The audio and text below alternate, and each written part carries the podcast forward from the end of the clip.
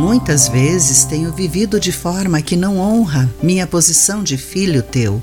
Transforma-me, Senhor.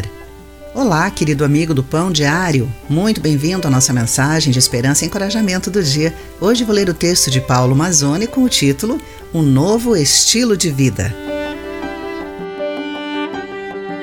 Tenho dois netinhos e fico impressionado com a capacidade de imitação deles. É maravilhoso observar como eles aprendem pela convivência com seus pais. Todo o amor que recebem, eles correspondem. O apóstolo Paulo diz que nós devemos ser assim com Deus, imitadores de nosso Pai e viver em amor, como Ele é amor. Mas a pergunta é: como posso fazer isso? Claro que não podemos imitar a Deus em sua onipotência ou onipresença. Também não temos o seu poder criador ou salvador. O que Paulo está dizendo é que, como Deus é amor, devemos viver em amor.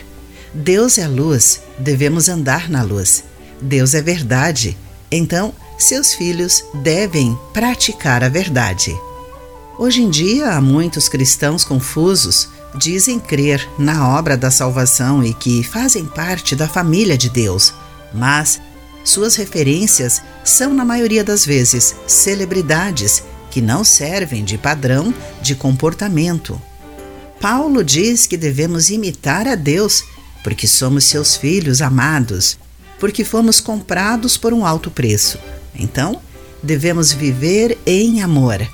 O amor é perdão é auto-sacrifício.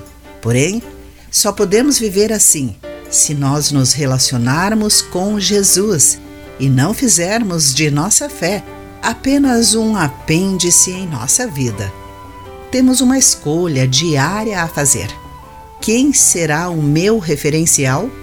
Será nossa sociedade idólatra, egoísta, narcisista ou Jesus, que é amor?